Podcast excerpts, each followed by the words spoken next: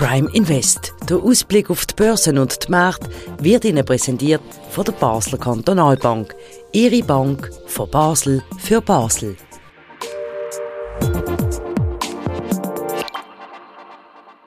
Herzlich willkommen zu einer weiteren Ausgabe von Prime Invest. Mein Name ist Christian Keller und bei mir heute zu Gast ist der Sandro Marino, der Anlagechef der Basler Kantonalbank. Braun gebräunt, zurück aus der Ferie, haben Sie sich gut erholt? Jawohl, vielen Dank. Ja. Grüezi Keller, willkommen bei der WKW. Kann man eigentlich, wenn man in dieser Funktion ist wie Sie, abschalten in der Ferien, oder müssen Sie ständig auf den Handel schauen, wie die Märkte ticken? Kommt ein bisschen aufs Wetter bei der Börse drauf an. Also wenn es gerade stürmt, äh, muss ich zugeben, ist es schwierig abzuschalten, wie letztes Mal beim Ausbruch des Ukraine-Krieg. Äh, bin ich auch in der Ferien gewesen, zufällig. Und ähm, ja, hingegen, jetzt der Sommer ist jetzt vergleichsweise eher äh, ruhig gewesen. Das ist äh, willkommen gewesen, muss ich sagen, ja. Das freut mich doch, das gönne ich Ihnen gern, dass Sie es mal ein bisschen ruhiger haben. Über was wollen wir reden in dieser Sendung? Wir haben drei Themen vorbereitet. Erstens Zustand US-Wirtschaft in Anlehnung an die letzte Sendung. Wollen wir ein bisschen vertiefen. Nachher reden wir über Eurozone und auch die Schweiz. Da sieht sich gegenteilig aus. Und dann stellen wir uns die Frage, was das für uns bedeutet als Anlegerinnen und Anleger, wie wir uns aufstellen wie wir Richtung Ende Jahr weitergehen. Wir zeichnen das Gespräch auf hier im Handelszentrum von der Kantonalbank äh, und es ist Montag, 4 Uhr Nachmittag. Genau. Also, ich habe es schon angetönt, Herr Merino, erste Frage, reden wir über die US-Wirtschaft. Wir starten ins dritte Quartal. Wie ist die Ausgangslage?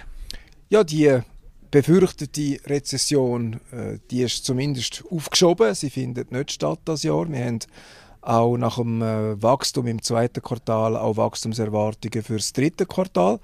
Die sind zwar ziemlich bescheiden, aber es ist ein Plus und äh, es sieht nicht nach einer Rezession aus in den USA. Trotz einem massiven Zinsschock von 5% Zinserhöhung äh, über ein Jahr, über anderthalb Jahre verteilt, also massives äh, Anziehen der Zinsschraube. Dennoch ist äh, der Zinsschock in der Realwirtschaft nicht in dieser Schärfe ankommen, wie man vielleicht vor ein, zwei Jahren äh, hätte können befürchten Wenn wir die Statistiken anschauen, können Sie sagen, welche Branchen da besonders herausstechen, die anders laufen, als man vielleicht gedacht hat?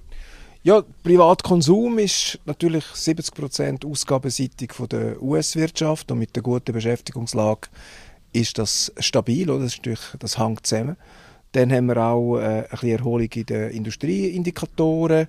Äh, Dienstleistungen sind immer eher ein bisschen stark gewesen. Also es sieht nach einer Stabilisierung und, und Erholung aus in der, in der US-Wirtschaft mit einem nach wie vor starken Arbeitsmarkt und robusten privaten äh, Konsum. Auch Konsumentenstimmung ist zwar nicht so gut, aber auch die hat sich äh, ein, bisschen, ein bisschen aufgehellt. Also man kann sagen, der US-Wirtschaft geht es in Anbetracht von der massiven Erhöhung der Leitzinsen im Moment besser als, als befürchtet.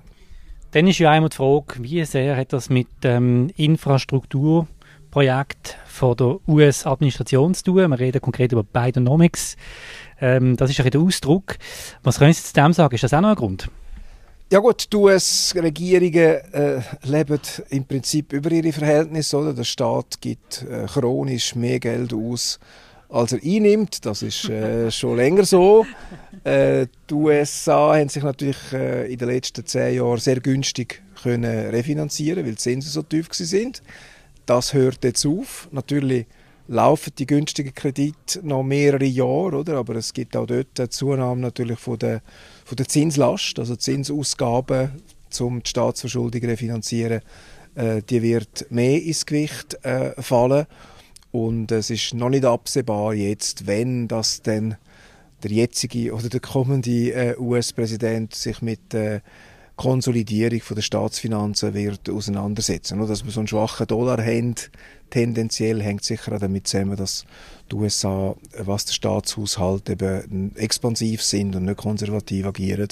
Ähm, es ist natürlich auch offen, wie groß das die US-Staatsverschuldung theoretisch kann werden. Oder es gibt ja glaube ich, nebst dem Dollar äh, und dem Euro nicht wirklich eine global äh, einsetzbare äh, Währung. Oder? Also der US-Dollar ist nach wie vor die Weltwährung. Und das heißt natürlich auch, dass die Amerikaner wahrscheinlich fast unbeschränktes äh, Verschuldungspotenzial haben, oder? wo sie noch nicht, bei weitem nicht ausnutzen. Also sie haben äh, äh, deutlich über 100 Prozent äh, Staatsverschuldung als Prozent vom BIP, aber Ähm, da sehe ich jetzt nicht äh, kurzfristig äh, eine große Problematik. Aber früher oder später müssen sie sich dem stellen. Und die Inflation hat natürlich die Staatsverschuldung reduziert. Oder? Ist eine Infl äh, Verschuldung ist etwas Nominales.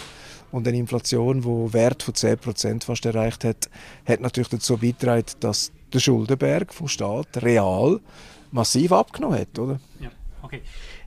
Schauen wir noch, was es denn auch für uns könnte bedeuten Die US-Notenbank, wie reagiert die jetzt aus Ihrer Sicht? Was kommt jetzt da noch? Gibt es noch mal eine Erhöhung oder ist das jetzt schon vorbei?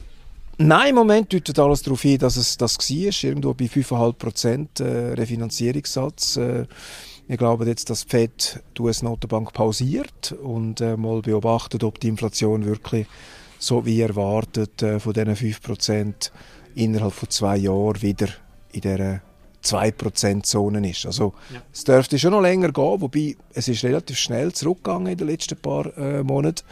Und ähm, es wird davon abhängen, wie die Inflationsentwicklung jetzt in den nächsten Quartal aussieht. Ob jetzt das wirklich äh, der Gipfel von der Zinserhöhungen äh, war in den USA.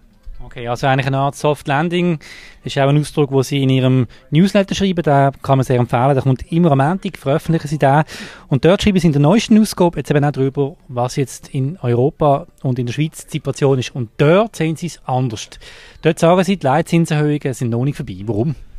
Ja, ähm, wir haben natürlich immer noch recht hohe Inflation in der Eurozone äh, und äh, wir erwarten am 14. September äh, einen Rückgang, äh, nochmal einen, einen Zinsschritt oder? Von, von aktuell äh, 4,25 Prozent auf 4,5% in der Eurozone.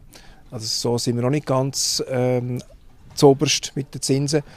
Die Eurozone hat aber auch später angefangen als FED, von dem her hört sie auch später auf. Das passt doch irgendwie. Und auch die Schweizer Nationalbank hat eine Woche nach der EZB, am 21. Äh, September, der nächste reguläre Zinsentscheid.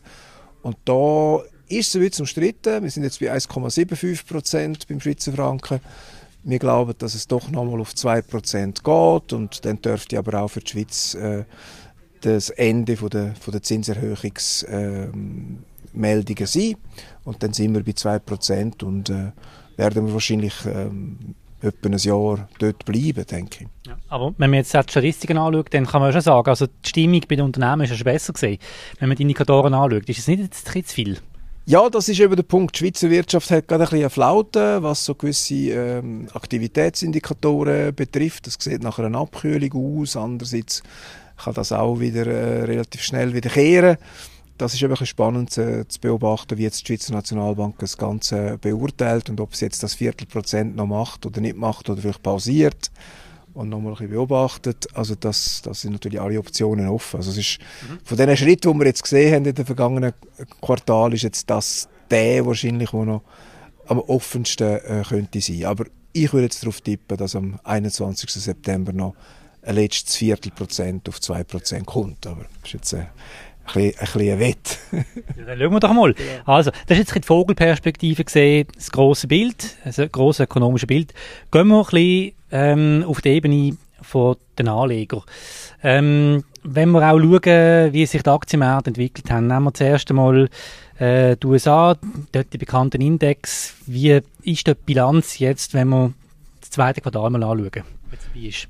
Ja, eigentlich wir haben so im, im Sportfrühling, im Mai, Juni, haben wir eigentlich den, den Höhepunkt in diesem Jahr ein bisschen gesehen von der Kursentwicklung. Also, seither ist es eher ein bisschen abwärts gegangen, aber nicht, nicht stark. Es ist so ein bisschen seitwärts bis äh, abwärts gegangen. Also man hat einen Teil von der relativ schönen ähm, Rendite auf Aktien in diesem Jahr oder seit Anfang Januar wieder ein bisschen verloren.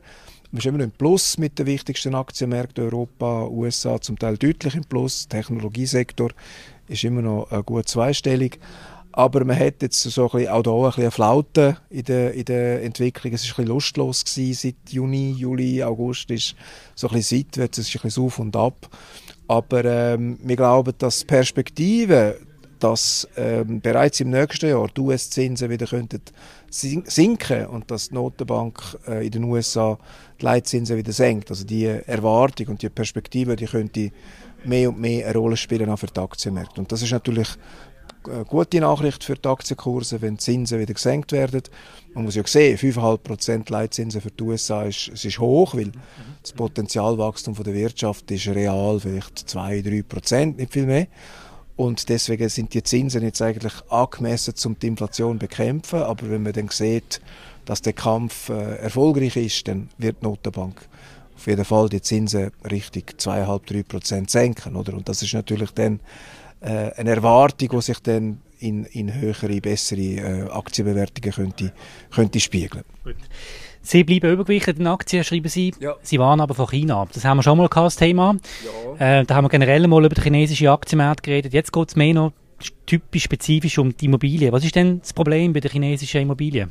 Ja, das ist eben von außen relativ schwierig ähm, einsehbar. Oder? Also man hat sicher äh, äh, eine dämpfte äh, Aktivität im äh, chinesischen Immobiliensektor. Es gibt auch Immobilienprojektfinanzierungsfirmen, äh, die mit fallenden Preisen müssen kämpfen von den Immobilien, die sie gebaut haben, oder? Und wenn natürlich, äh, wenn sie Immobilienprojekte finanzieren mit Fremdkapital und ihres Investitionsvolumen verliert 10% an Wert, oder? Dann ist das natürlich je nach je nach wie viel Fremdkapital das sie eingesetzt haben, natürlich eine Katastrophe. Dann ist die ganze Profitabilität vom Projekt natürlich im Eimer. Und äh, was schwierig zu sehen ist, ist von aussen, wie, wie systemisch ist das Ganze und wie anfällig ist äh, der Finanzsektor und, und der ganze Immobiliensektor auf, auf äh, Preiskorrektur. Oder? Das, ist, äh, das hat natürlich ähm, Potenzial für, für Verwerfungen.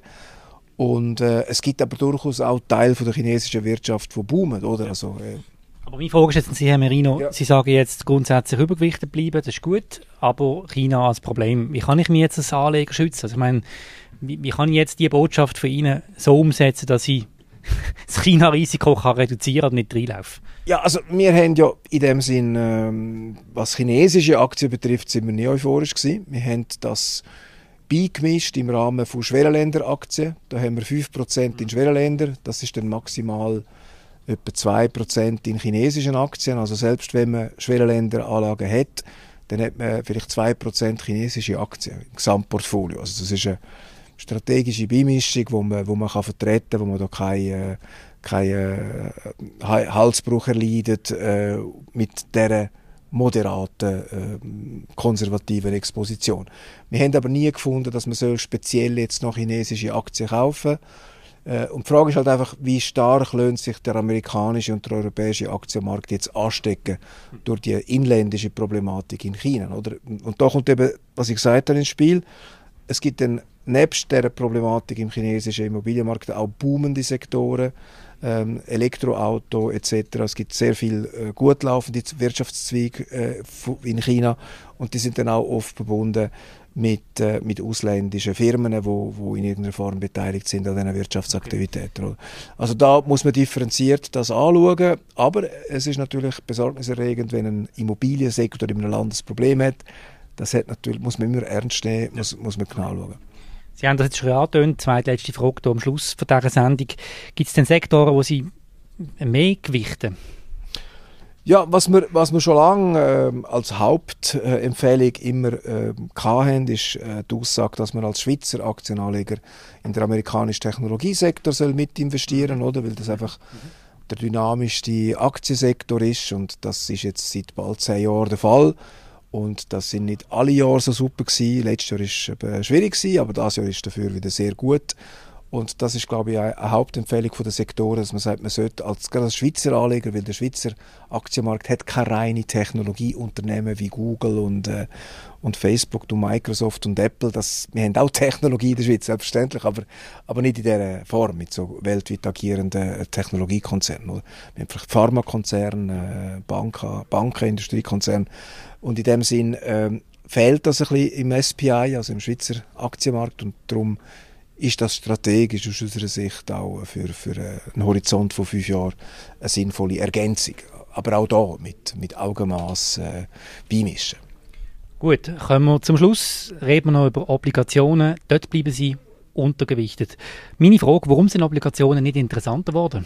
Ja, wenn man, wenn man natürlich etwas übergewichtet, dann muss man äh, entsprechend irgendwo anders untergewichten. Also das heißt, wir finden jetzt Aktien attraktiver als Obligationen in dem Umfeld. Darum haben wir quasi die Mittel, um in Aktien zusätzlich zu investieren, besorgt aus dem Verkauf äh, von, von, Obligationen. Und die Position haben wir jetzt seit etwa Oktober vom letzten Jahr. Ja. Ähm, sind zufrieden damit soweit. Es ist, es ist im Mai, Juni am besten gewesen. Jetzt ist das wieder ein bisschen abgeflacht, die Aktienentwicklung. Aber äh, wir sind eigentlich zuversichtlich, dass äh, das Renditepotenzial bei Aktien immer noch attraktiv ist. Gut, dann danke ich Ihnen für die Einschätzungen. Ich wünsche einen guten Start nach der Ferie wieder. Und wir hören uns wieder in der nächsten Sendung. Prime Invest, immer am Dienstag am Morgen wird die Sendung ausgestrahlt. Und da vielleicht noch zum Schluss, habe ich schon letztes Mal gesagt, wenn ihr Fragen habt an die Expertinnen und Experten von Prime Invest, von der BKB, schickt uns eine E-Mail basel.primenews.ch, dann können wir das bei passender Gelegenheit sicher in der Sendung einbauen. Ganz herzlichen Dank für euer Interesse. Wenn ihr den Podcast noch nicht abonniert habt, macht das. Das ist möglich bei Apple, Spotify und so weiter. Könnt uns gut bewerten. Das würde uns sehr freuen. Ich wünsche allen eine gute Woche. Auf Wiedersehen.